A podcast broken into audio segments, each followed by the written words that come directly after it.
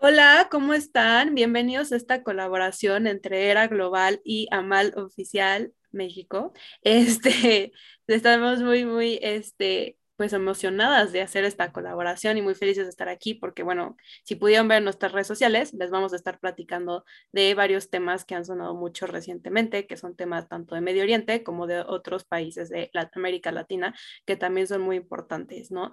Primero que nada, déjenme que me presente. Yo soy Pilar Ruiz, yo soy alumna de Relaciones Internacionales, voy en séptimo semestre y, bueno, yo tengo un proyecto que se llama Era Global.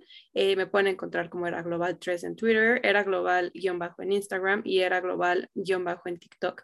Entonces, pues mi, yo lo que busco es pues a este, hablar de temas internacionales, de, de, lo que está pasando en el mundo, de las noticias, pues de todos los países, este, y pues que sean importantes y que afecten al panorama internacional. Entonces, si todavía no me siguen, pues no se les olvide seguirnos en mis redes sociales y ahorita les dejo el micrófono a María Fernanda que nos va a platicar de Amal, qué es, qué hacen y pues también les va a dar sus redes sociales por si no la, todavía no la siguen, ya la sigan, ¿ok? Entonces, Fer, te dejo a ti el, micrófono. Ay, muchas gracias, Pili. Bueno, pues yo soy Fer, este, igual aquí como pueden ver, está conmigo Sofi y, eh, bueno, e Ivana. Nosotras tres somos cofundadoras de Amal, que eh, nuestro, nuestra intención con este proyecto es ser la voz de Medio Oriente, explicar todo lo que pasa en Medio Oriente, porque pues sabemos que algunos eh, casos de que se viven ahí son un poquito complejos. Entonces queremos explicar todo lo que sucede eh, el día a día y bueno, también darles recomendaciones de libros, eh, películas, etcétera, para que ustedes puedan eh, ver la cultura ¿no? de Medio Oriente y pues vaya, entender básicamente todos estos, estos conflictos. nos pueden seguir en Facebook, en Insta y en TikTok como amal.oficialmx y ahí vamos a estar subiendo noticias, explicación de guerras como la, ah, bueno, ahorita tenemos publicadas el caso de Afganistán y el conflicto de Israel-Palestina. Este, entonces, por si gustan igual darse una vuelta para allá. Este, pero muchas gracias, Pili. No, hombre, eh, Sofi, no sé si tú te quieras presentar, platicarles un poquito de ti y así. Sí, mi nombre es Edna Sofía, pero pues todos me conocen como Sofía, estudio Relaciones Internacionales, voy en quinto semestre y pues igual que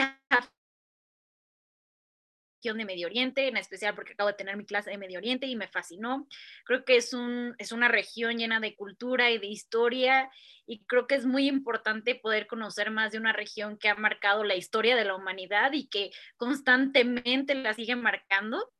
Entonces, y pues como aclarar ciertos tabús que existen acerca de la región, de la religión, de, de todo, y creo que queremos hacerlo de una forma en la que sea divertido y fácil de entender, ¿no? Porque a veces como que platicar de una región o algo así como que puede verse muy complejo y creo que nada mal queremos que justo cualquier persona, aunque no estudie en RI o sean niños o adultos o lo que sea, que puedan entender un poquito más sobre Medio Oriente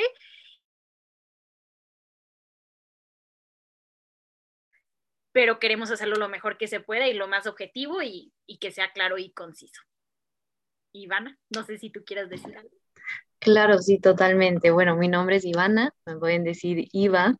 Y pues también, igual que Edna Sofía, estudio Relaciones Internacionales, quinto semestre. y la verdad, este proyecto de Amal ha sido algo increíble al intentar adentrarnos a esta visión también de Medio Oriente y cómo existe existen estos sesgos y cómo también desde nuestra visión occidental muchas veces no terminamos de comprender lo que sucede en la región. Entonces es súper importante pues esta concientización y me encantó desde un inicio esta iniciativa y cómo ha ido creciendo para explicar todos estos problemas, todos los antecedentes que explican mucho de lo que hoy sucede, de cómo las principales religiones han nacido ahí y cómo explica gran parte de la cultura que está ahí arraigada dentro y al igual pues todos estos aspectos políticos, económicos que al final todo eso permea y a la vez se va complementando. Entonces, nada, es un proyecto que me ha encantado y es un gusto estar aquí con Pili y pues compartir eh, esta plática. No, hombre, pues el gusto es todo mío y la verdad que qué emoción que podemos hacer esto, todas súper orgullosas de ser internacionalistas, bueno, Fer ya es internacionalista oficialmente porque ella es la única que está graduada, pero... sí, se me pasó a explicar todo eso, pero sí, ya, ya, desde el 2019, afortunadamente, y bueno, estudiando de manera, pues, eh, como ahora sí como que personal, ¿no? Eh, Medio Oriente desde el 2017, entonces, sí, es, es, es increíble compartir, pues, este espacio con todas ustedes que, que tenemos esta pasión, ¿no? De, del mundo, de explicar lo que pasa, este, y unir esta parte de, de internacional y sobre todo Medio Oriente, creo que es increíble. No, hombre, claro que sí. Pues la verdad que estamos ¿Qué, ha pasado en Medio Oriente? Pues todo, ¿no? O sea, estas últimas semanas ha estado súper intenso. Desde a principios de año con el tema de Palestina e Israel, ya estaba muy, muy, muy tensa la región, ¿no? Pero creo que ahorita con todo lo que está pasando en Afganistán y justo hoy que estamos grabando, ustedes tal vez lo van a ver después, pero hoy también han pasado muchas cosas, ¿no? En Afganistán y así que ya les vamos a estar comentando, pero pues la verdad que qué emoción, yo estoy muy emocionada por esta colaboración y qué les parece pues ya empezar a platicar un poquito de los temas que teníamos en la agenda que pusimos en redes sociales para que pues podamos como empezar a comentar. También tenemos ahí varias preguntas que nos dejaron, entonces también para irlas tocando. Y pues con esto yo creo que Fer, eh, a ver si te lanzas a platicarnos nada más un poquito del contexto de lo que está pasando en Afganistán, pues para los que tal vez no estén tan familiarizados, pues puedan escuchar y entender un poquito más la situación, ¿no? Sí, Billy, muchas gracias. Bueno, si quieren saber un poquito a profundidad ahora sí que sobre Afganistán, este, pueden ir a nuestra página de Insta, ahí ya está explicado este, muchísimos factores y pues bueno, ahí pueden leerlo con calmita y guardarlo y compartirlo, pues para quien quiera, ¿no? Eh, bueno, ahora sí yo que voy a explicar el, contexto actual eh, y bueno, es que después de casi dos décadas de, esta guerra en Afganistán y pues pocas semanas antes de la retirada programada de las fuerzas estadounidenses, eh, el domingo, hace una semanita, eh, retomó el poder en Kabul este, los talibanes, ¿no? Que igual ahí les explicamos quiénes son los talibanes y cómo surge este grupo. Y bueno, ellos derrocaron al gobierno e hicieron que miles de personas pues emprendieran una carrera desesperada para escapar del país, ¿no? Por el temor que se vivió igual con los talibanes en el gobierno de 1996 a 2001 entonces, bueno, por eso es toda esta escapada, ¿no? De, la población y bueno, el presidente eh, Ashraf Ghani eh, de, Afganistán huyó ese mismo día, pues con el argumento de que ya no quería que se derramara más sangre, entonces es por eso que, huyó y está en Emiratos Árabes Unidos. Y bueno, eh, horas después de, de esto sucedido, eh, los líderes talibanes ocuparon su lugar en el Palacio Presidencial y miles de afganos, este, como ya lo comenté, este, huyeron pues por miedo a homicidios en represalia, eh, intentaron huir el, lunes también, que bueno, no sé si vieron las imágenes en las noticias, eh, imágenes desgarradoras muy fuertes y buscaron refugio en el aeropuerto internacional de Kabul y bueno, se subían aviones que, por ejemplo, tenían capacidad para 200 personas y podíamos ver a afganos eh, en el avión y eran aproximadamente 800 personas en, los aviones. Obviamente, pues todos los países que, la mayoría de los países que tienen ahí este, oficinas, embajadas, etcétera, pues lo que hicieron fue sacar a, su personal lo más pronto posible. Este, y bueno, también las fuerzas militares extranjeras intentaron ayudar a la, evacuación, a la evacuación de todos estos pues afganos, ¿no? Y bueno, Obviamente aquí quien tiene un papel principal muy fuerte es Estados Unidos y con este último presidente, eh, Joe Biden, bueno, él anunció que todas las tropas estadounidenses abandonarían el país antes del 11 de septiembre, como ahora sí que como, eh, vaya, como una ceremonia por lo que sucedió en el 2001, este, para una fecha simbólica, vaya, este, por eso se había elegido el 11 de septiembre. Y en una conferencia, eh, Joe Biden reconoció que tras 20 años de guerra, pues la más larga que ha tenido Estados Unidos hasta ahora en el extranjero, estaba claro que el ejército estadounidense no iba a poder transformar a Afganistán en una democracia moderna y estable. Entonces, este, bueno, tras esta eh, retirada y tras esta llegada de los talibanes, algo que también marcó mucho y llamó mucho la atención ahora sí que todo el mundo, fue que los residentes empezaron a tapar con pintura los anuncios y carteles de mujeres en salones de belleza y pues, vaya, los espectaculares que nosotros podemos encontrar en la calle con mujeres, ellos empezaron a tapar completamente a las mujeres. Em, también fueron detenidos este, algunos, mm, algunas personas por los talibanes. Em, y bueno, en, Kanduz, en que cayó el 8 de agosto, los talibanes establecieron puestos de control y fueron de puerta en puerta en busca de funcionarios públicos, amenazando con castigar a los que no iban a trabajar. Y en, todos, eh, en todo el país, eh, los funcionarios afganos fueron filmados entregando el poder a los talibanes porque ya después de todo este acontecimiento decidieron, se planeó hacer una entrega pacífica del poder, ¿no? Pues para minimizar todo lo que ha estado pasando. Este, pero sí, eso es técnicamente lo último que ha pasado. Bueno, el jueves se llevó a cabo un ataque igual en, Afganistán que fue, se lo, eh, se lo adjudicó pues el Estado Islámico y eh, eh, tanto los talibanes como Estados Unidos condenaron este acto. Afganistán, los talibanes dijeron que no iban a permitir que su país fuera una base, ¿no? Para terroristas y bueno, igual Estados Unidos dijo que no iban a permitir que Afganistán fuera un país de terroristas y pues obviamente pues también por, por cuestiones de seguridad de Estados Unidos. Entonces sí es lo, lo último que ha pasado. Eh, no es un problema que, que, vaya a acabar ahora o que se vaya a solucionar ahora. Eh, mm, todo se ha dado de, de maneras diferentes. Eh, se piensa que van a actuar de cierta manera los, los talibanes o de otra manera. Entonces ahora sí como que vamos al día, al día a día con, con este conflicto, pues para ver cómo, qué sucede, ¿no? Y qué es lo mejor, pues principalmente, pues los ciudadanos afganos que siguen en, en, el país. Claro, Fer, estoy muy, este, bueno, primero que nada, buenísimo tu resumen. La verdad es que la situación, pues, está cambiando día con día, entonces es muy complicado hablar de estos temas porque, pues, literal, una noticia sale, hay una noticia nueva cada cinco segundos, ¿no? Pero bueno, creo que es muy, pues muy, muy bueno este resumen que haces, ¿no? Todo este, pues todo este plazo que estuvo Estados Unidos de 20 años. Y aquí a mí la verdad se me parece muy, muy interesante analizar, pues, el papel que jugó Estados Unidos, porque vemos a, Estados a un Estados Unidos, la verdad, derrotado, ¿no? Y eso a mí, la verdad, se me hace, pues no me sorprende, o sea, no que es que se me haga sorprendente, pero se me hace, pues, muy pues muy triste, muy impactante ver como verlos tan derrotados después de 20 años, o sea, salía a decir Joe Biden, nosotros nunca buscamos poner una democracia, que eso no es tanto cierto, si era uno de los objetivos la, al principio cuando intervinieron, como nos comentaba Fer, y después está esta parte de, no, es que nosotros nada más íbamos a acabar con el terrorismo, ¿no? Pero de la nada vemos que los talibanes que fueron a los que fueron a acabar, prácticamente en dos semanas se apoderaron de todo el país.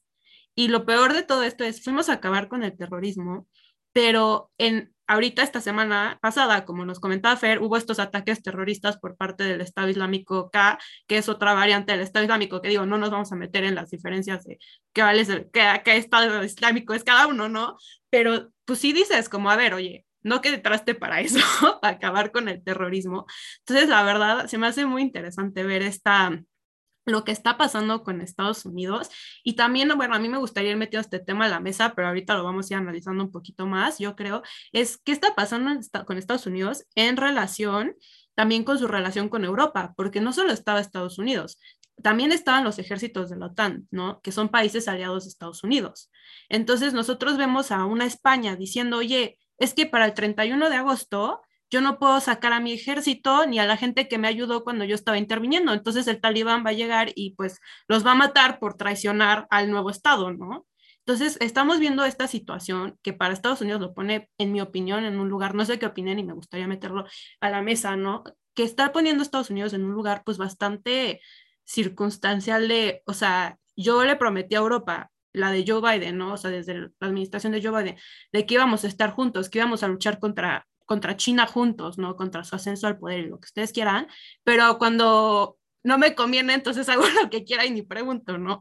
Entonces, a mí esto se me hace súper interesante igual. Y también, también, otra cosa que me gustaría poner en la, mesa, que ya los comentaba también Fer un poco, es pues todo este tema de las mujeres en Afganistán, ¿no? Porque pues vemos toda esta oleada de apoyo. También vamos a tocar el tema, porque hubo una pregunta de hecho de esto, pero también de este tema de los refugiados que eh, aceptó México este, pues también se me hace muy interesante, ¿no? Pero también hay que hablar de eso porque sí va a ser algo que vamos a estar oyendo, ¿no? O sea, muchos de los países de Europa, etcétera, se plantean de que si tú no respetas los derechos humanos de las mujeres, etcétera, que habían ganado, no te vamos a reconocer como gobierno. Vamos a ver si eso se hace, ¿no? Porque la realidad es que van a tener que jugar con el que sea, pero también porque también vemos una China, que también eso es una de las preguntas que recibimos, también vemos una China que pues quiere pues, pues ahora sí que agarrarse ese vacío de poder que está dejando Estados Unidos y él pues ser amigo del gobierno talibán pues para pues tener mayor influencia en la región, ¿no? Entonces, todo hay todo un juego de poder internacional, no solo lo que está pasando en Afganistán internamente, sino todos unos países que quieren ver cómo le hacen para que les vaya bien con esta situación, ¿no? Entonces, con esto, Fer, no sé qué opines, a ver, quiero saber tu opinión. Sí, fíjate que, que tocaste muchos temas, este, y Digo, ya tendremos oportunidad de hacer otra, otra sesión de estas, porque si no, ustedes y yo nos agarramos horas hablando de, estos temas. Pero sí, lo que dice Spilly es totalmente cierto. Estados Unidos le dice a Europa, vamos a hacer esto y al final hace otra cosa totalmente diferente, ¿no? Y vaya, es yo creo que algo nuevo para muchos de los que han estado ahora en el poder, independientemente pues de que es gente preparada, de que es gente que estudia la, la situación y la historia principalmente. Eh, pero bueno, digo, a lo mejor nosotros decimos, bueno, a lo mejor China eh, dice, no saben qué, los talibanes no, pero bueno, apenas el miércoles el ministro de Asuntos Exteriores chino eh, recibió a una delegación de talibanes de alto nivel y pues Pekín lo que espera es eh, reforzar los lazos, ¿no? Con los talibanes y darle legitimidad internacional. Y eso es un tema de debate muy grande porque, bueno, aquí tenemos la postura de China, pero hoy en la mañana estaba viendo en las noticias que entrevistaron a un ciudadano afgano y él dijo, lo que no queremos es que reconozcan a los talibanes, no queremos que reconozcan como gobierno, ¿no? A los talibanes. Entonces, obviamente, pues lo que uno quisiera en, vaya, en un mundo idealista a lo mejor, es que se viera primero por, por, por la gente, ¿no? Por, los, el beneficio de la gente, pero desafortunadamente vivimos en un mundo bajo la teoría realista en donde siempre el poder, de, más bien el Estado va a ver por su poder y por sus beneficios y por lo que le conviene. Entonces, creo que esa es una gran desventaja eh, aún así, eh, personalmente no pierdo la esperanza de que los países, la comunidad internacional, tome la mejor decisión tanto para los ciudadanos como para las relaciones internacionales, ¿no? Porque, pues bueno, sabemos que cualquier decisión que se tome en el ámbito internacional afecta en el ámbito nacional. Entonces, sí, yo creo que es muy, muy importante que se tome una decisión, pues vaya, la mejor decisión, ¿no? Y en el ámbito de las mujeres, creo que es un tema muy complejo. Si de por sí Medio Oriente es un tema muy complejo, creo que el tema de las mujeres es muchísimo más complejo. Y yo lo veo hasta aquí en México, ¿no? Que mucha gente dice, ay, es que ¿por qué las mujeres usan hijab? Es que ¿por qué las mujeres usan burka? Y, a veces eh, opinan sin, sin, investigar, ¿no? Un poquito de, fondo. Y hay muchas mujeres que lo usan porque se sienten empoderadas. Y, fíjate que en, en ratito en unas preguntas que hicieron de recomendaciones de libros, hay un libro que dice que la mujer usa el velo porque ella cubre su físico. Entonces, eso hace que las personas se interesen por lo que realmente sabe, más no por su figura física, ¿no? Entonces, sí hay diferentes posturas dentro de las mujeres musulmanas, que hay unas que no les gusta, a lo mejor otras que sí. Entonces, es un tema muy complejo. Eh, pues, pues de explicar y de tratar de entender, ¿no? Pero bueno, volvemos a lo mismo, lo que buscamos y esperamos es lo mejor para ellas. Este, digo, sabemos que, bueno, antes de 1996 las mujeres afganas vivían con muchas libertades eh, y de hecho hay imágenes que se me hacen muy interesantes, cómo comparan que las mujeres pues a lo mejor traían hijab, que es lo que te cubre la cabeza, nada más el cabello, y ya cuando empieza el, gobierno talibán en el 96 al 2001, pues bueno, las mujeres usan la burka, que es lo que te cubre todo el cuerpo para que no se te note la silueta, el cabello, nada, nada, hasta los ojos se tapan y nada más pues ves como por a través de una rejita. Entonces, eh, bueno, ahí sí se ve un cambio muy drástico y obviamente son cosas que, que las mujeres no esperaban, ¿no? Y este cambio tan radical en esos tiempos. y pues que no, no están conformes, ¿no? Y bueno, también vemos el cambio de 2001 a 2021, que, que apenas que entró. Entonces sí se hubo otra vez como si las mujeres usaban hijab, trabajaban. Entonces sí se ve por obviamente la angustia por el, las van a cubrir otra vez completamente, eh, no van a permitir que estudien, que bueno, el, el, vocero de los talibanes dijo que sí van a permitir que estudien y que trabajen en el sector salud y ahora sí como que en los sectores que ellos definan, ¿no? Pero volvemos a lo mismo, son informes que han dado, tendremos que esperarnos a ver qué es lo que realmente sucede pues en un futuro, ¿no? Pero pues esperemos que no sea tan grave la situación como en esos años que se vivieron anteriormente. Claro, y sigan a mal para que tengan todo el informe de lo que pasa con las mujeres en un futuro en Afganistán, porque obvio lo van a estar cubriendo. Oigan, entonces le dejo a ver, Sofía.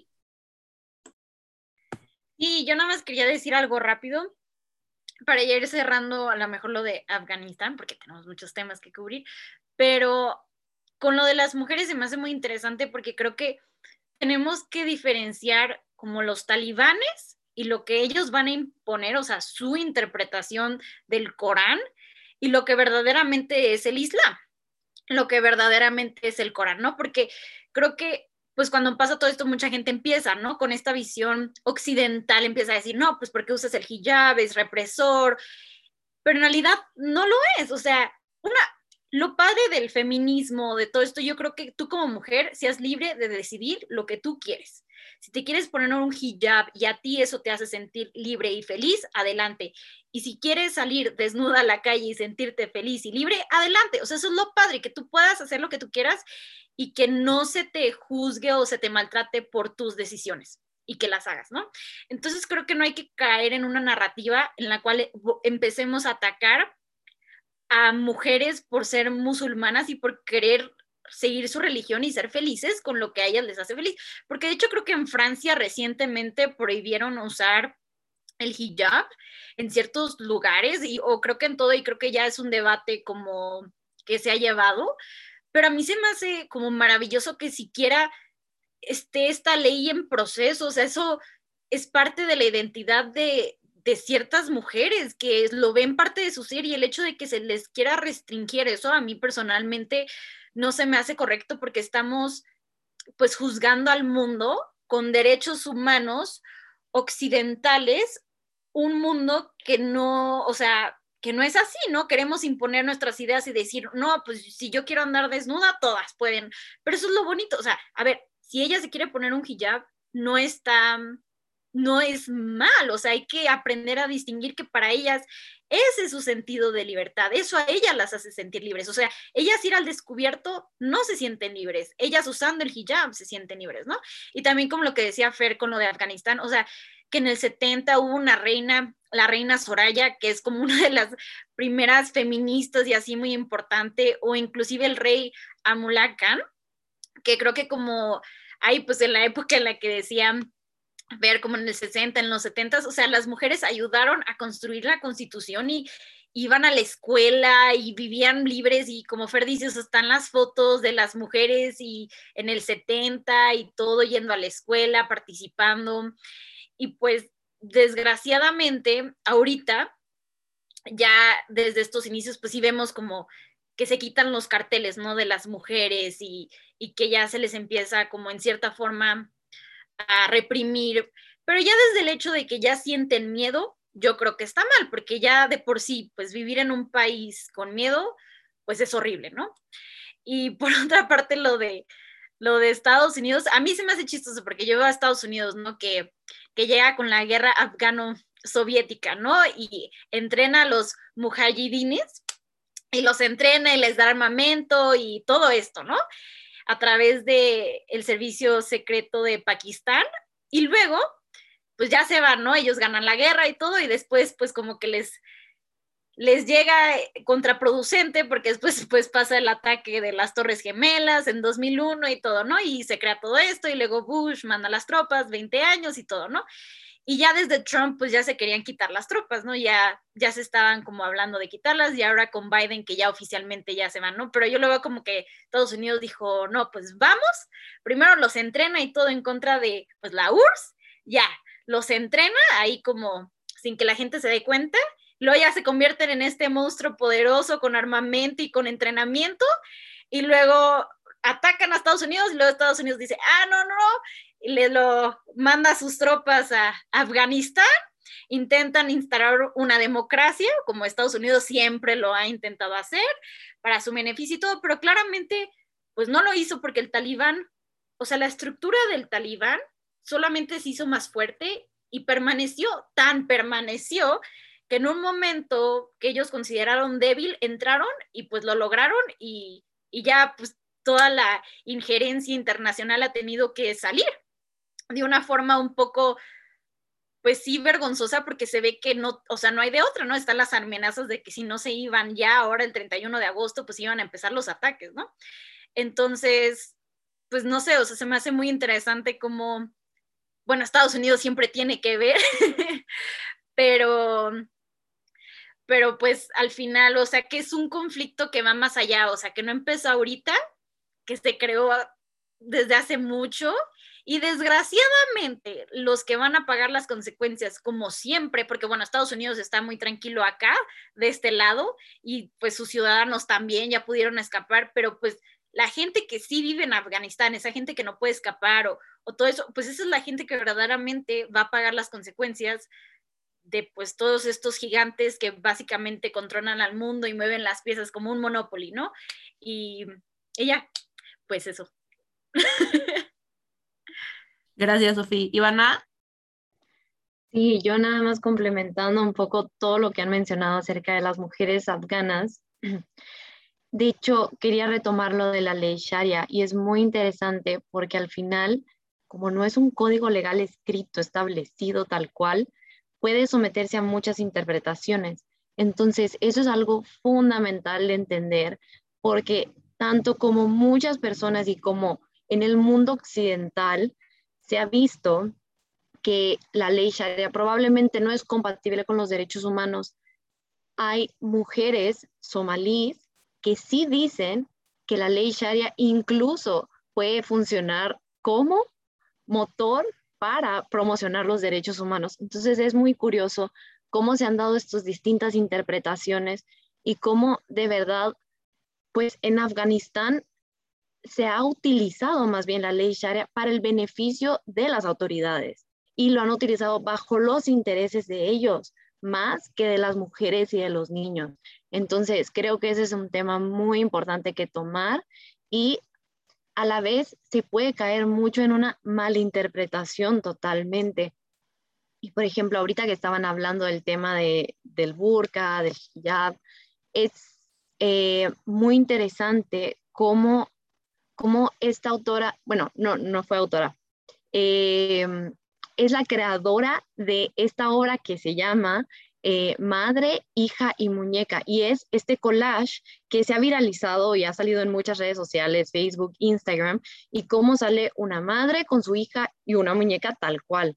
Y cómo poco a poco van eh, teniendo distintos velos que existen en el mundo eh, de, la, de la religión islámica. Entonces es bien curioso cómo muchas personas al ver eso dicen la religión islámica oprime a las mujeres, pero no, eso de verdad se ha tomado como malinterpretación, porque justo como decía Edna Sofi, de verdad, si de verdad las mujeres, es, esa parte de utilizar los velos está enraizado en su cultura y es como ellas se sienten cómodas, verdaderamente eso debe de respetarse esa, esa obra más bien, esta, esta muchacha explicaba que era para hacer notar cómo muchas mujeres están siendo oprimidas de una forma incorrecta, pero por la gente que malinterpreta la ley sharia, no porque su religión la suprima. Y eso hay que tenerlo súper en consideración. Y se me hizo muy interesante y creo que hay que aclararlo siempre, y en cuanto, ya para cerrar el tema y ya para continuar con esta plática, em, sí, como estaban diciendo, a cada momento está cambiando las noticias que suceden en Afganistán. Y justo como estábamos mencionando que el 11 de septiembre había dicho Joe Biden que el presidente Joe Biden que iban a retirar las tropas, justo mañana, 31 de agosto, es el día límite que tienen. Entonces, ¿qué va a suceder el día de mañana? Mañana vamos a tener que estar súper atentos a las noticias porque se ha visto cómo Estados Unidos ha perdido su poder de negociación. Entonces, así como los talibanes le dijeron, no, el 11 de septiembre no, sino el 31 de agosto, tenemos que estar pendientes a todas las repercusiones que sucedan el día de mañana. Sí, exactamente. Y, ya, ahora sí, ya de verdad, de verdad, para concluir, eh, justo todo lo que han dicho de Estados Unidos, creo que un factor que es muy importante y no lo hemos mencionado, es que uno de los elementos por los que Estados Unidos decidió abandonar Afganistán es porque pues Estados Unidos no está produciendo un superávit, no tiene superávit, entonces tiene que realmente eh, pensar bien a dónde va a destinar su dinero y Afganistán pues ya, ya no es un, ahora sí que a lo mejor un caso, un conflicto que, que le deje, ¿no? Entonces, este, sí, sí está muy, muy, muy fuerte. Y bueno, también otros elementos es que sabemos que, que Donald Trump dentro de estas negociaciones que había hecho sobre eh, la retirada de tropas, fue que, bueno, que no se cumplió como se tenía planeado, fue que eh, se les pidió a los talibanes que hicieran cese al fuego y que no tuvieran más relaciones con eh, grupos terroristas y es algo que pues no se llevó a cabo, ¿no? Entonces también es uno de los elementos que, que frenó un poquito toda esta situación, pero pues bueno, eso era todo para concluir este tema. Entonces, este, si, si quieren, continuamos con el siguiente. Nada más yo creo que antes de continuar sería bueno contestar las preguntas que dejaron este, porque nada más, pues, pues ya que estamos en el tema de Afganistán y algunas eran de Afganistán, pues yo creo que mejor las contestamos de una vez, no sé qué opinan. Ah, sí. ¿No? Este, Perfecto, sí. Sí, y justo tenemos una pregunta que nos, nos bueno, una pregunta que nos preguntan, ¿eh? que nos preguntaron qué problemas causarían los tratados de, este, que están establecidos China, o sea, que están estableciendo China y Rusia con los talibanes, ¿no? Y pues ahí a mí la verdad me gustaría decir y bueno, no sé qué opinen, yo creo que China y Rusia van a hacer todo en su poder por llevarse bien con los talibanes como manera de pues contrarrestar el poder estadounidense en la región. Estados Unidos no lo veo pues pudiendo hacer mucho contra esto porque ahorita lo que va a tener que hacer Estados Unidos es reagruparse revalorar su política exterior y ver cómo pueden mejorarla. Su imagen está, la verdad, en el piso. o sea, ya realmente es hasta un tema de, de soft power. Este, y pues está muy, muy desacreditado. Entonces yo creo que Estados Unidos no va a poder hacer nada y China y Rusia lo saben y se van a agarrar de eso para poder pues ampliar su, su influencia en Afganistán y en donde más puedan. Y Estados Unidos por su parte va a tener que ver cómo le hace para pues ahora sí que volver a mejorar su imagen y volver a, mejorar su relación con Europa, que esa sí la debería tener bastante preocupada porque vemos una Europa que sí está cuestionando mucho las acciones de Estados Unidos, inclusive si no pudieron verlo, pero les recomiendo, hay un discurso de Theresa May, que fue la ex primer ministra de, de, de, bueno, de Gran Bretaña, hablando y cuestionando a la OTAN, cuestionando a Estados Unidos, cuestionando la salida. Entonces vemos que sus mismos aliados están diciendo, oye, ¿qué onda? Y pues más cuando ellos decían que los iban a ayudar con China, ¿no? Entonces yo veo más a Estados Unidos concentrándose en eso y pues yo veo a China y Rusia aprovechándose de este vacío de poder, pues para, la verdad, hacer tratados económicos, apoyo al gobierno, etcétera, ¿no? Entonces habrá que ver qué pasa, no sé qué opinan ustedes. Y... Eh, ay, perdón, perdón, Ah, bueno, deja, pongo la segunda pregunta y las comentamos, ¿no? Y yo también tengo una pregunta, esta es más eh, sobre México, pero ¿qué opinan de Marcelo Ebrard y los refugiados afganos que estamos recibiendo? Este, creo que la verdad es bastante positivo, a mí me gusta ver esto por parte de México, obviamente hay críticas y obviamente Marcelo Ebrard lo hace también porque le conviene para su futura carrera presidencial que quiere tener, pero la verdad no me, me, gusta mucho ver a México pues en este papel protagónico porque hay países como de Europa, inclusive Estados Unidos, que no han pues optado por una postura sobre qué va a pasar con los refugiados afganos que se van a producir, ¿no? Entonces me gusta, me, me gusta la postura de México, la verdad, pero pues no sé, ahora sí les dejo a Tifer, ¿qué, qué opinas de todo esto? Eh, ya, bueno, retomando la pregunta número uno muy rápido, este, bueno, la postura de China ya igual la, la comenté hace un momentito. Y bueno, en, en la tarde leí como dos noticias completamente diferentes sobre la postura de Rusia.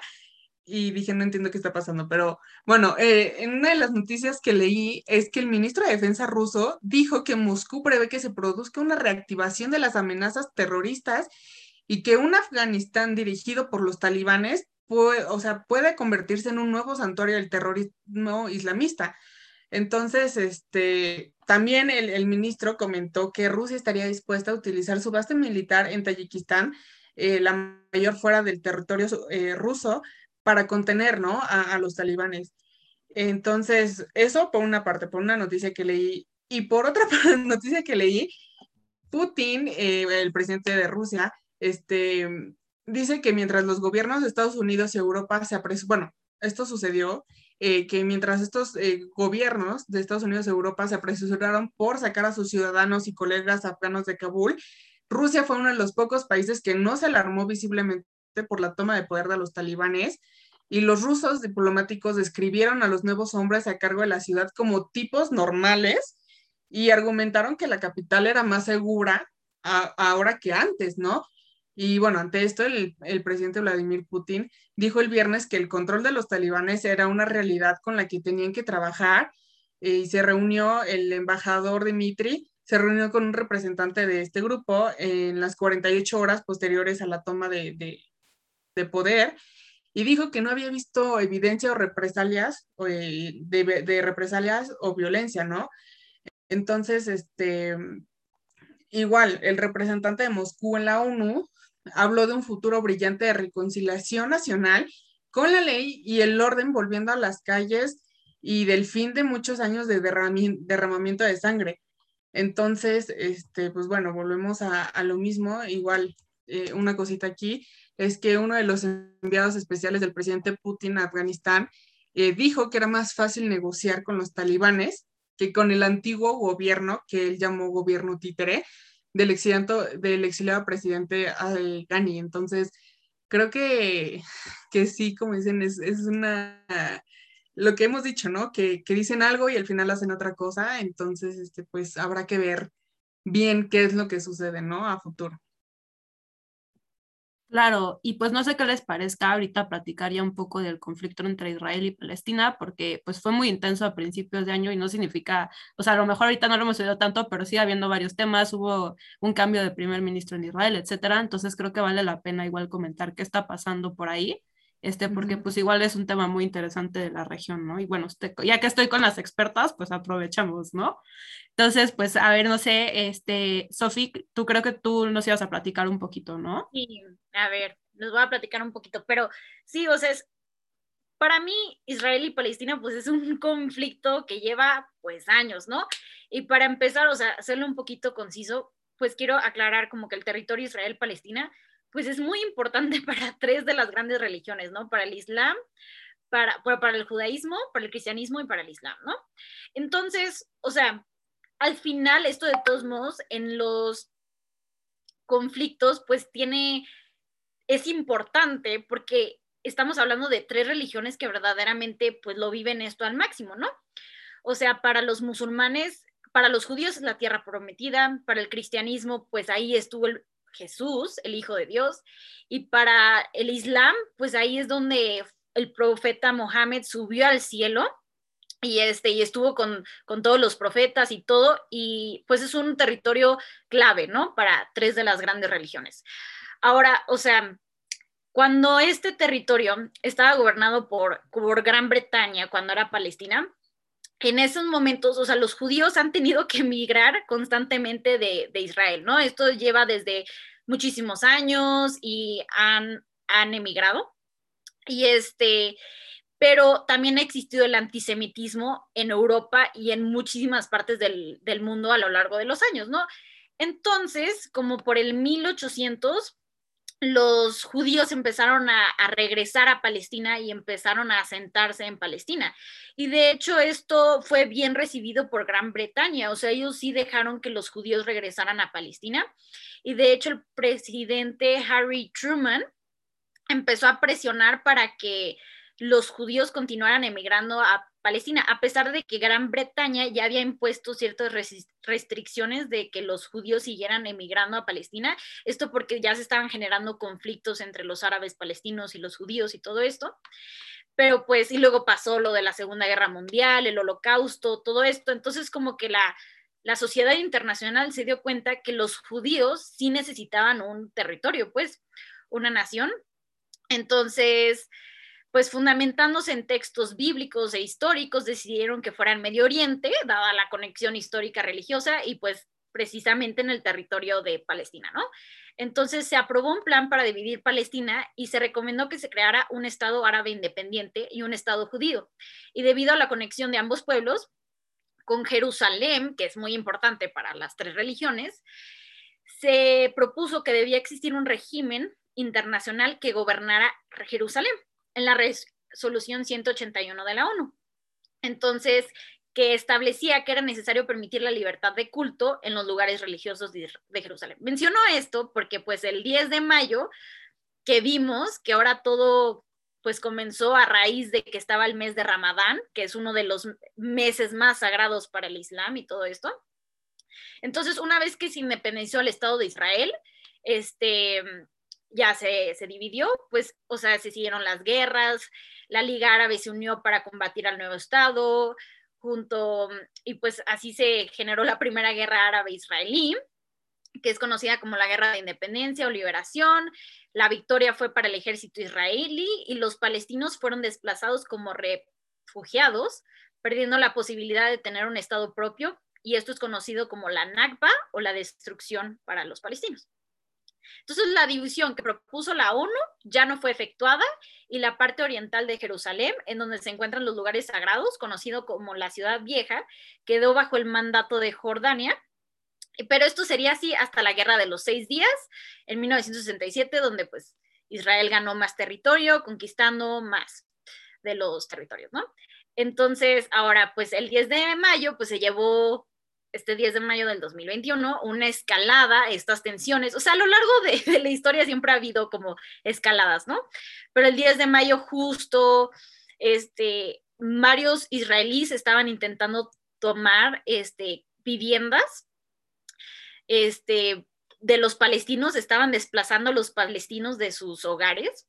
Y luego aparte hubo una revuelta en, los lugares sagrados para, para el Islam y para los, judíos para los judíos. Y pues hubo el bombardeo por parte de Hamas a, Israel. Entonces, como que todo eso, ¿no? Y luego tuvimos que cambiamos de, de presidente y justo recientemente el Israel y Palestina acaban de celebrar la primera reunión de alto nivel desde el 2010, donde el presidente palestino Mahmoud Abbas se reunió con el ministro israelí de Defensa Benny Gantz y este es el primer encuentro de alto nivel entre oficiales de ambos lados en más de una década. Y pues, o sea, esto yo para mí considero que es un gran avance, ¿no? Ya de por sí, ¿no? Pero hay que también recalcar de que el nuevo primer ministro israelí, que es ultraderechista, Naftali Bennett, se acaba de entrevistar por primera vez con Joe Biden, con el presidente Joe Biden, donde obviamente pues otra vez hablaron de, de Irán, de, de mantener como la diplomacia, que lo que, o sea, Biden dijo que lo que primero que va a intentar usar es la diplomacia y si eso no funciona, entonces que va a intentar utilizar otros medios, ¿no? Entonces, pues creo que también otra cosa que se me hizo importante es que decía que es muy importante esta reunión que se tuvo entre Israel y Palestina, porque para que haya un cambio, primero se tiene que hablar y entablar una conversación, ¿no? Entonces creo que es muy importante siquiera que ya se empieza a hacer esto, ¿no? Entonces, pues es la primera reunión entre líderes israelíes y palestinos desde 2010, ¿no? Entonces, aparte, este nuevo gobierno israelí está conformado por una amplia coalición de partidos de todo el arco ideológico. De hecho, tienen un partido árabe islamista. Pero, sin embargo, este, Bennett es más del lado ultraderechista. Entonces, pues no sé si quieran como platicar sobre qué opinan ustedes ahorita de, la reunión que acaban de tener el presidente Joe Biden y Bennett por, pues, por primera vez. Y pues también como hablar de esta reunión entre Israel y Palestina, o sea, lo que significa para, para la nación y para el mundo. Y pues también, ¿qué opinan ustedes de la respuesta internacional que se tuvo al, al reciente pues problema que hubo el 10 de mayo? Ah, porque también recientemente el, ah, también que Israel va a prestar más de 150 millones de dólares a Palestina. Y esto se acordó en la reunión que tuvieron, pero también que en la noche, pues estallaron ciertos, Gaza otra vez volvió a bombardear Israel, entonces Israel acaba de contestar los bombardeos, entonces otra vez acaba de pasar una escalada. Entonces es, una, es un territorio donde constantemente vamos a escuchar hablar y constantemente va, va a haber bombardeos, porque desgraciadamente no hay una resolución. Biden dijo que estaba de acuerdo a la creación de los dos estados y todo eso, pero pues desgraciadamente hay posturas muy extremas y pues como en todos los conflictos, las personas que lo terminan sufriendo, pues la gente que vive en el territorio, ¿no? A ver, ¿qué, qué opinan ustedes? Si quieres, Fer o Pili, sí. No, no, Pili, Pili, adelante. Ah, bueno, a ver, pues no, digo, yo nada más comentar, a ver, algunas cosas, igual que ustedes me corrijan si estoy mal, este, pero pues miren, o sea, de lo que yo sé, ¿no? Bueno, más que nada, o sea, también una de las cosas que hemos oído a raíz de este conflicto es como la legitimidad como Israel como Estado, ¿no? Mucha gente dice, no, pues es que es un Estado que se creó en 1948, no tiene derecho a existir. A mí personalmente eso me hace una tontería, creo que Israel tiene total, todo el derecho a existir, pero aquí creo que una de las grandes críticas que se le ha hecho pues a todos los gobiernos y Netanyahu, que era el ex anterior primer ministro que llevaba años, o sea, no me acuerdo ya ni cuántos, pero llevaba años, este, de primer ministro, una de las cosas que también le dicen es de, mira, Israel tiene el derecho a existir, pero Israel, o sea, hay una ala ultraconservadora en Israel que pues concibe a Israel como un estado plenamente judío y la realidad es que hay pues personas palestinas también viviendo ahí que pues tienen derecho a gozar de los mismos derechos que los otros, ¿no? Entonces creo que una de las, de las como críticas que se ha hecho, que yo he escuchado, y ya quiero aquí como poner esta pregunta porque no estoy, o sea, quiero ver, saber su opinión, es que sí, Israel tiene el derecho a existir, pero que no tiene que entender que tiene que también incluir a estas a estos grupos palestinos, no solo gobernar para la parte y la población judía. No sé si o ustedes que hayan oído eso, me gustaría pues platicarlo porque es algo que he oído constantemente y creo que sería interesante tocarlo aquí, como pues pues también para ver esta perspectiva, ¿no? A ver, Fer. Creo que justamente lo que dices es eh, sí debería pasar, como lo hemos dicho, debería de. Esas son las palabras claves, ¿no? Debería de. Pero para que pase, yo creo que sí va a ser un poco complejo y tardado. Espero, no quisiera decir imposible, eh, pero sí eh, estas relaciones pacíficas, ¿no? Entre ambos, tanto de Israel Palestina como de tomar decisiones en conjunto, ¿no? Porque digo, en, temas territoriales, eh, sí, yo diría, y, por muchos este, artículos que, he leído de, analistas, pues que ese es un conflicto interminable, ¿no? Por lo que decía Sofi, que pues es un territorio importante para muchas, bueno, para tres religiones, entonces sí sería muy complejo que pues algo uno se diera y pues no, porque tienen que, ahora sí están defendiendo lo que sus libros sagrados les dicen. Entonces, bueno, se entiende esa parte y entonces, pues es un poco complejo eh, de solucionar a nivel territorial por esta parte religiosa, ¿no? De, territorios, entre otros elementos. Este, pero en relación con, lo que dices tú, Pili y, y Sofi, complementando un poquito, eh, bueno, un político de Israel, israelí, José Beilín, que fue, bueno, es, un, es importante para esta, esta situación porque él fue un negociador dentro de los acuerdos de Oslo de 1993, que lo voy a explicar en tres segundos, pues para que sepan, ¿no? Que, bueno, los que nos están escuchando, bueno, pues son, fueron una serie, bueno, son una serie de acuerdos firmados en 1993 entre Israel y la Organización para la Liberación Palestina bajo la convocatoria de Estados Unidos que buscaba una solución permanente al problema Israel-Palestina. Entonces, él decía este político Yossi, que la línea entre cooperación económica o de seguridad y el comienzo de un proceso diplomático es muy fina, muy fina. Y esto, ¿por qué? Por lo que, lo que nos comentaba Sofi, ¿no?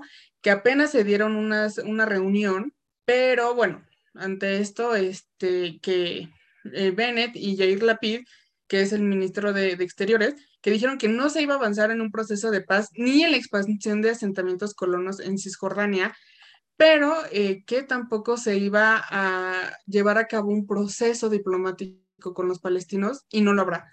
Eso es lo que dijeron. Entonces, eh, sí, lo ideal sería llevar este, una toma de decisiones en conjunto entre, estas, entre ambas partes, pero bueno, yo creo que ahí sí, no es imposible por lo que dice Sofi, ¿no? Que ya hay un nuevo gobierno, un nuevo gabinete con nuevos ideales y que lo ideal sería que siguiera ese gabinete, ¿no? O sea, la estructura de, de mantener un gabinete con diferentes ideales y nuevo, ¿no? Con ideales nuevos que digan, oigan, podemos hacerlo así y que brinden soluciones para una relación pacífica entre Israel y Palestina. Creo que eso sería lo mejor este, pero sí, en cuestiones territoriales, bueno, y además si vemos el mapa, este, no se podría formar un estado, pues porque ya hay como que un cachito de Palestina acá, un cachito de Israel acá, entonces sí, obviamente por esas cuestiones es un poquito complejo definir de manera formal un, un estado, ¿no? Tanto o de Israel o de Palestina,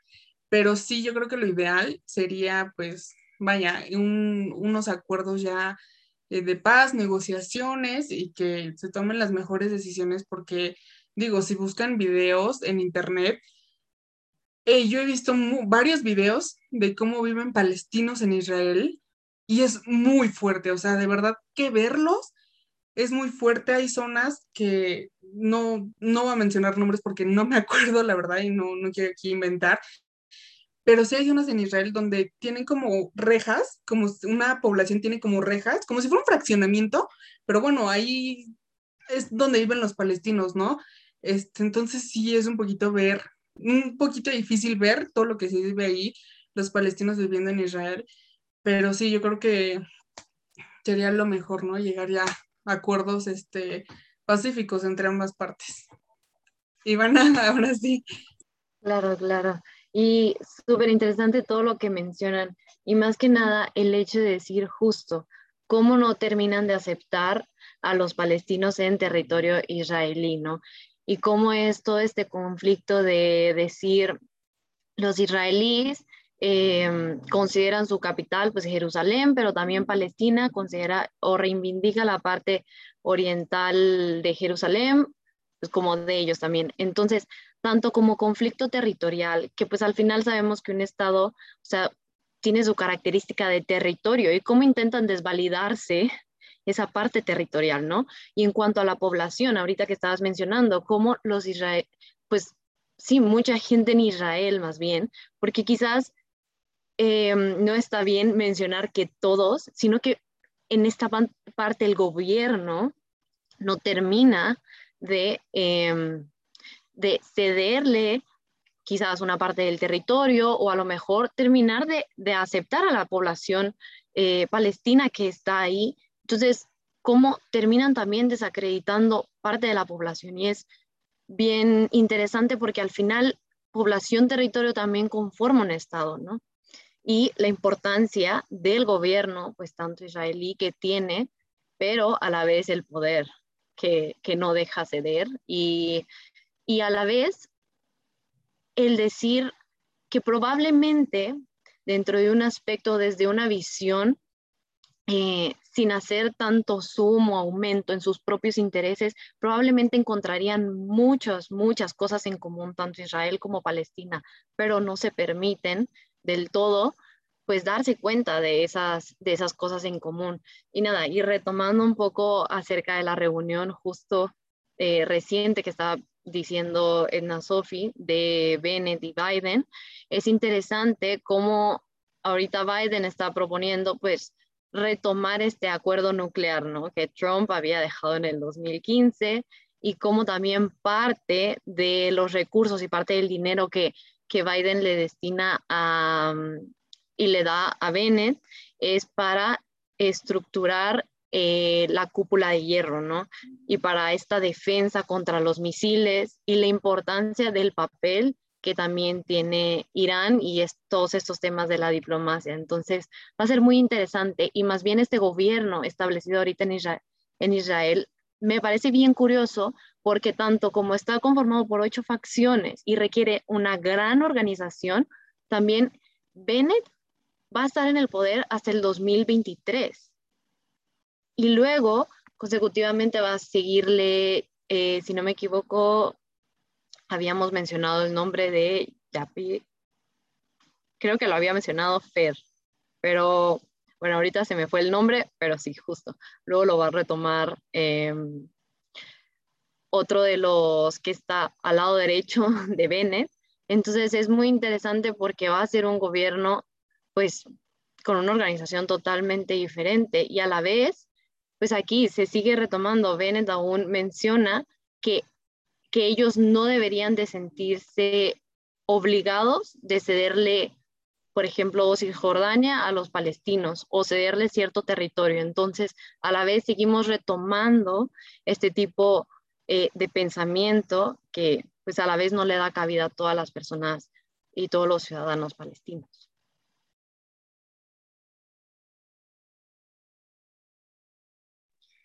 A ver, Sofi, sí, continúa nada más, o sea, yo creo que ya para ir culminando todo esto, es que estoy completamente, completamente de acuerdo con todos ustedes y en especial con Pili que decía pues que, que los judíos, que Israel tiene un derecho, o sea, hablando estrictamente, legalmente, o sea, ellos sí tienen, o sea, lo obtuvieron de una forma legal, o sea, sí obtuvieron el territorio que tienen en estos momentos.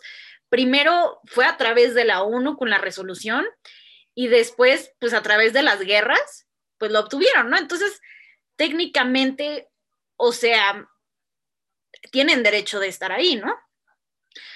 Yo lo que he escuchado de, de internacionalistas y todo esto es que tenemos a dos pueblos que sienten una identidad por el mismo territorio, ¿no? Entonces creo que, pues obviamente una, un órgano internacional quiso solucionar las cosas, pero al tratar de darle el territorio a un pueblo, olvidó al otro y entonces al, al solucionar, como quien dice, la diáspora judía, generó la Nakba palestina, ¿no? O sea, al solucionar un, un problema, al intentar darles un territorio, se creó otro problema, ¿no? Se creó la Nakba y se crearon otros refugiados, ¿no? Entonces al final no se solucionó nada porque pues tenemos a otro pueblo que también tiene un derecho de estar ahí, que también tiene una identidad sufriendo, ¿no?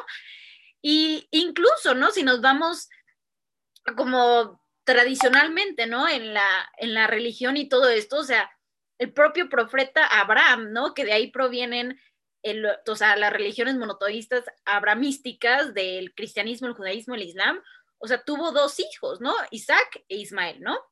Y pues de ahí se, se genera, ¿no? El judaísmo y el islam y todo esto, ¿no?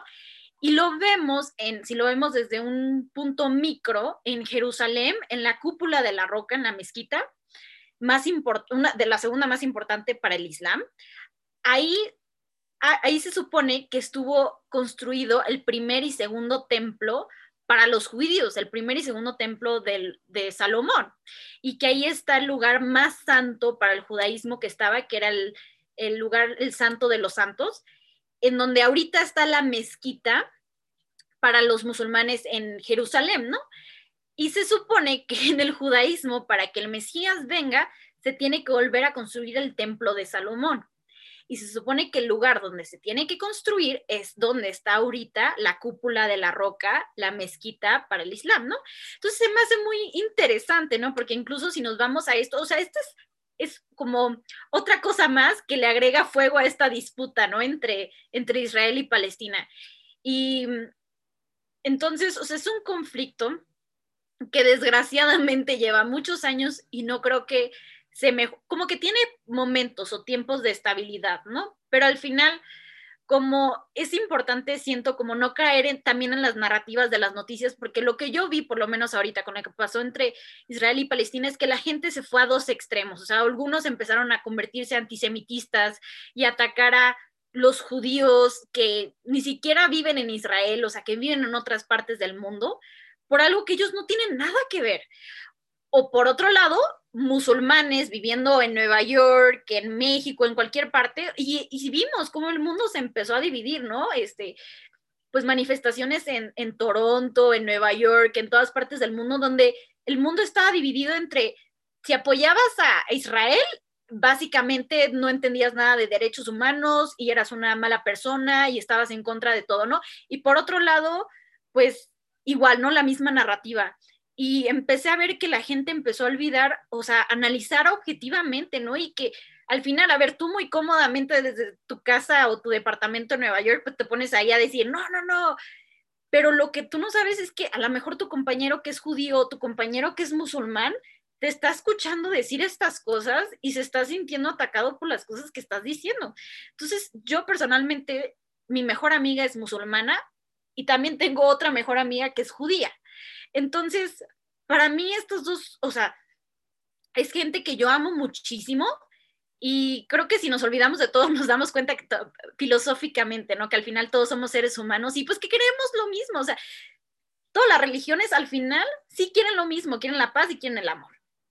Y al final son estos conflictos que fueron impuestos por, por gente con su propia agenda y es la gente que la termina pagando, pero creo que por eso me importa mucho lo de Israel y Palestina, porque creo que se generó mucho odio recientemente y que eso no va a ayudar a nadie.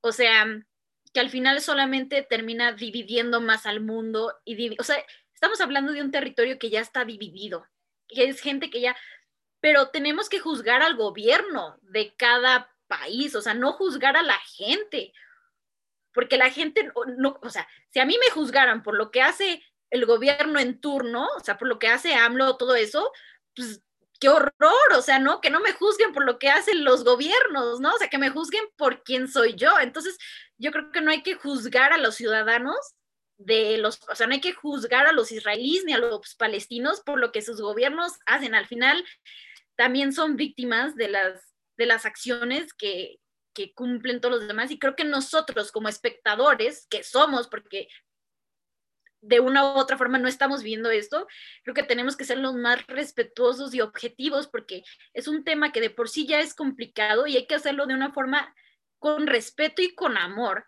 Y no, no dejar de hablar de esto, porque mucha gente le dio miedo ya hablar de esto, sino hablar, pero hacerlo de una forma que, que genuinamente genere un buen impacto y que, y que sea para el bien de los demás y que en lugar de, y que no le agreguemos más odio y rencor a algo que ya existe.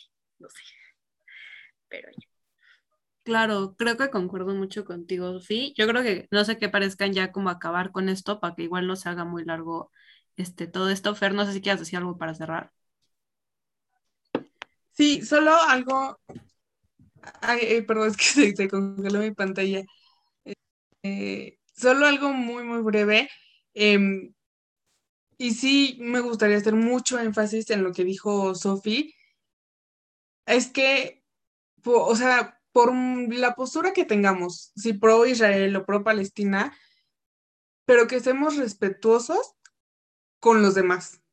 Si yo tengo una postura pro Palestina y, y no sé, Sofi tiene una postura pro Israel, está muy padre tener estos diálogos, esta, eh, eh, sí, estos diálogos de la situación, pero respetando, vaya, la postura de, de, las demás personas, ¿no? Porque pues hay gente que, pues, vaya, son israelíes o palestinos y no tienen que ver y ya se les juzgó, ya se les mil cosas. Entonces, si ya es una situación difícil para ellos en el día a día, pues lo, menos que, o sea, lo que tenemos que hacer nosotros es respetar, ¿no? A, todos y respetar los ideales. Este, y bueno, pues desearle ahora sí que lo mejor a los gobiernos para que tomen las mejores decisiones para ambas sociedades. Porque digo, en, cuestión religiosa, digo, en, sí, en cuestión de, de, territorio, pues es un territorio que reclaman tres, eh, tres religiones que son importantes y que bueno, o sea, más que respetar, o sea, porque ya no se puede hacer nada ante este elemento de la región, respetar simplemente, y además de que en Israel y, pues ahí este, vaya, eh, estos elementos como la mezquita, etcétera, etcétera, que son importantes para las religiones y pues que se tienen que respetar, ¿no? Entonces, yo creo que, pues, eh, lo que nos queda hacer como espectadores, como dice Sofi, es respetar tanto a nosotros, que pues digo, no somos ni de allá y no, eh, nosotras al menos que yo sepa, pues no somos de ninguna de esa religión, eh, pues vaya, ¿no? Alimentarnos con estos diálogos, respetar las ideologías de cada persona y respetar a los que viven esa situación, porque pues no ha de ser una situación para nada fácil. No, o sea, no me la imagino ni siquiera que ha de ser vivir un día como ellos. Entonces, pues más que nada, a los que nos están oyendo, pues infórmense, este, pues de fuentes confiables, este, y pues sean respetuosos con los demás. Claro, totalmente. Y pues yo creo que con esta reflexión lo dejamos. Obviamente, pues estén pendientes de más colaboraciones. Ahí en nuestras redes sociales igual vamos a estar pues anunciando, haciéndoles preguntas y lo que quieran preguntarnos. Yo creo que todos tenemos nuestros mensajes abiertos de nuestro Instagram, Twitter, lo que sea, para que también nos puedan preguntar lo que quieran y felices pues les contestamos. Y pues ya con eso esperemos que pues hayan eh, pues disfrutado esta primera colaboración. Este, Fer. Ay, Philip, perdóname, perdóname que te interrumpa. Este, nada más así, rapidísimo. Eh, alguien nos preguntó en, nuestra página de, de, Insta este, recomendaciones de libros para entender, ¿no? Medio Oriente. Este, bueno, pues ya aquí me traje el bonche de libros este, que les quiero pues, recomendar, que son libros fáciles de, de entender y que sí nos ayudan mucho a este concepto, ¿no? De, de, bueno, más bien entender esta región de Medio Oriente y bueno, uno de los primeros y creo que más completos es la historia de árabes de Albert Hourani. Bueno, en, queremos entender ahora sí que el papel de la mujer, por ejemplo, en Egipto, pues están las leyes y el cuerpo ciudadanía de mujeres en Egipto contemporáneo, que también es muy bueno. Bueno, estos son de historia, ¿no? Los cuatro puntos orientales, está muy completo también. Infiel habla sobre una mujer que, que se rebeló contra el Islam, ¿no? Entonces, y también uno que es Revolución y Fe, que este se me hace maravilloso, que es cómo las mujeres han luchado, ¿no? Por sus derechos. Y bueno, estos obviamente van a ver reseñas en nuestra sección de Rila en Amal, este, que es cada viernes, pero se los comento pues para contestarle, ¿no? A esta persona que nos pidió recomendación. En tema de historia de las relaciones de México con la región de África y Medio Oriente, este es un libro de la Secretaría de Relaciones Exteriores de México. Igual, como hablamos el día de hoy, es muy importante comprender la, la religión del Islam, este, pues para entender ¿no? todo lo que pasa allá. Entonces, hay un libro de Karen Armstrong que es sobre el Islam, que te lo explica muy fácilmente y es muy básico. Y bueno, eh, un gran libro sobre un conflicto de años también, y que bueno, no sé, yo creo que ustedes lo leyeron en la carrera, es Libia, el final de la primavera, de la doctora Jessica de Alba este, pues, académica de la NAWAC. Y ya este, dos libros que yo les recomiendo para entender el conflicto de Siria. Es Siria, Poder Regional, Legitimidad y Política Exterior. Este es del, del Colegio de México, de Marta Tawil. Y el último sería Siria en el Torbellino, eh, Insurrección, Guerras y Geopolítica, igual del Colegio de México, escrito por Gilberto Conde. Es muy bueno. Y ya, ahora sí voy a terminar con, con unos cinco libros, este, pues para entender todo esto del terrorismo, ¿no? Porque pues son temas muy importantes y que a lo mejor no sabemos muy bien, que es la era de la, de la, de la yihad, es muy bueno también este libro. Yo seré la última, es un libro este, escrito por Nadia Murad que ganó el Premio Nobel de la Paz. Y eso, ella cuenta la historia de su cautiverio y su lucha contra el Estado Islámico. Es un libro muy interesante también por si gustan leerlo. Eh, otro de los dos libros que explican el terrorismo de manera muy breve es Loreta Napoleoni, El Fénix Islamista y Terrorismo Yihadista de Raúl Sor. Y el último es ISIS en guerra, cómo piensa, por qué mata y quién lo financia, por Mario Beldic. Entonces, estas son mis recomendaciones de libros, pues para todos los que quieran este, entender mm, pues la historia, el terrorismo, el, bueno, aquí les puse el caso de, Siria y Libia. Entonces son libros que sí les recomiendo que lean mucho, pues para que puedan entender un poquito mejor. Yo creo que a Fer le vamos a pedir que nos preste todos sus libros porque hay varios que quiero leer, pero bueno, ya con esto los dejamos y pues la verdad que espero que les haya, bueno, esperamos todas que les haya gustado y pues obviamente aquí les vamos a seguir trayendo más análisis de otros temas, tanto de Medio Oriente como de, de otras partes del mundo, ¿no? Y pues esténse al pendiente para que no se pierdan ninguno. Y pues buenas noches. Bye.